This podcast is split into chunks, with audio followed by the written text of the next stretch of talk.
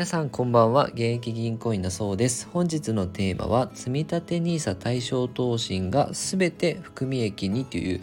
テーマでお話ししていこうと思います、え、9月2日の日経新聞の超過に出てたんですがだと面白い記事があったので皆さんとシェアさせていただきます、えー、これはですね積立 NISA の記事だったんですけど積立 NISA って2018年の1月に始まった制度なんですが、まあ、そこから今約3年半ぐらい経過しているんですけど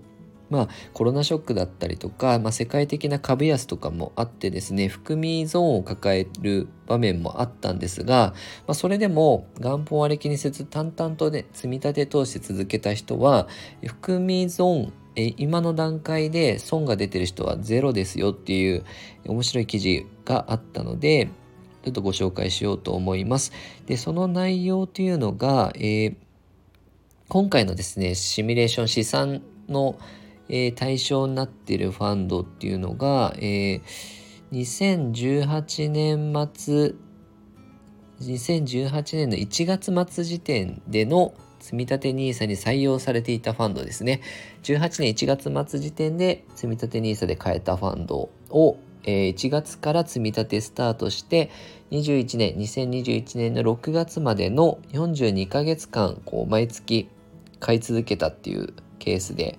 シミュレーションしてるんですけど、えー一番ね、最も成績が悪かったファンドで、えー、運用成績が最下位だったファンドです。東京会場の円資産インデックスバランスファンドね、えー、積立演奏会っていうファンドがあるんですけど、それでも3万円弱の含み益を確保できたんですね。なので、まあ3年、約3年半ぐらいで、まあ3万円ついたらね、あの、普通預金だとほとんど増えていかないので、もう何十円とかの世界なので、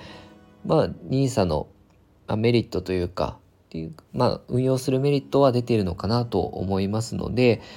まあ、途中経過であの元本割れねあの気にせずもう積み立ての場合はもう下がった時はチャンスだと思ってぜひ継続してみてください。私あの投資初心者の方にはね積み立て NISA を結構ご案内してるというか、まあ、使った方がいいですよっていうふうにお伝えしてるんですけど、まあ、今回ね2018年1月からあの今現在まで続けた方はねマイナスになった方いないみたいなのであのこれはまあ、えー、興味深い記事だったかなと思いましたので皆さんとシェアさせていただきました。えー、詳細はね、あの、リンク、記事のリンク貼っておくので、日経新聞もし取られてる方いたらね、あの、ぜひ見てみてください。えー、このように資産運用に役立つ情報を定期的に配信してますので、よかったらチャンネルの方フォローよろしくお願いいたします。本日もご視聴いただきありがとうございました。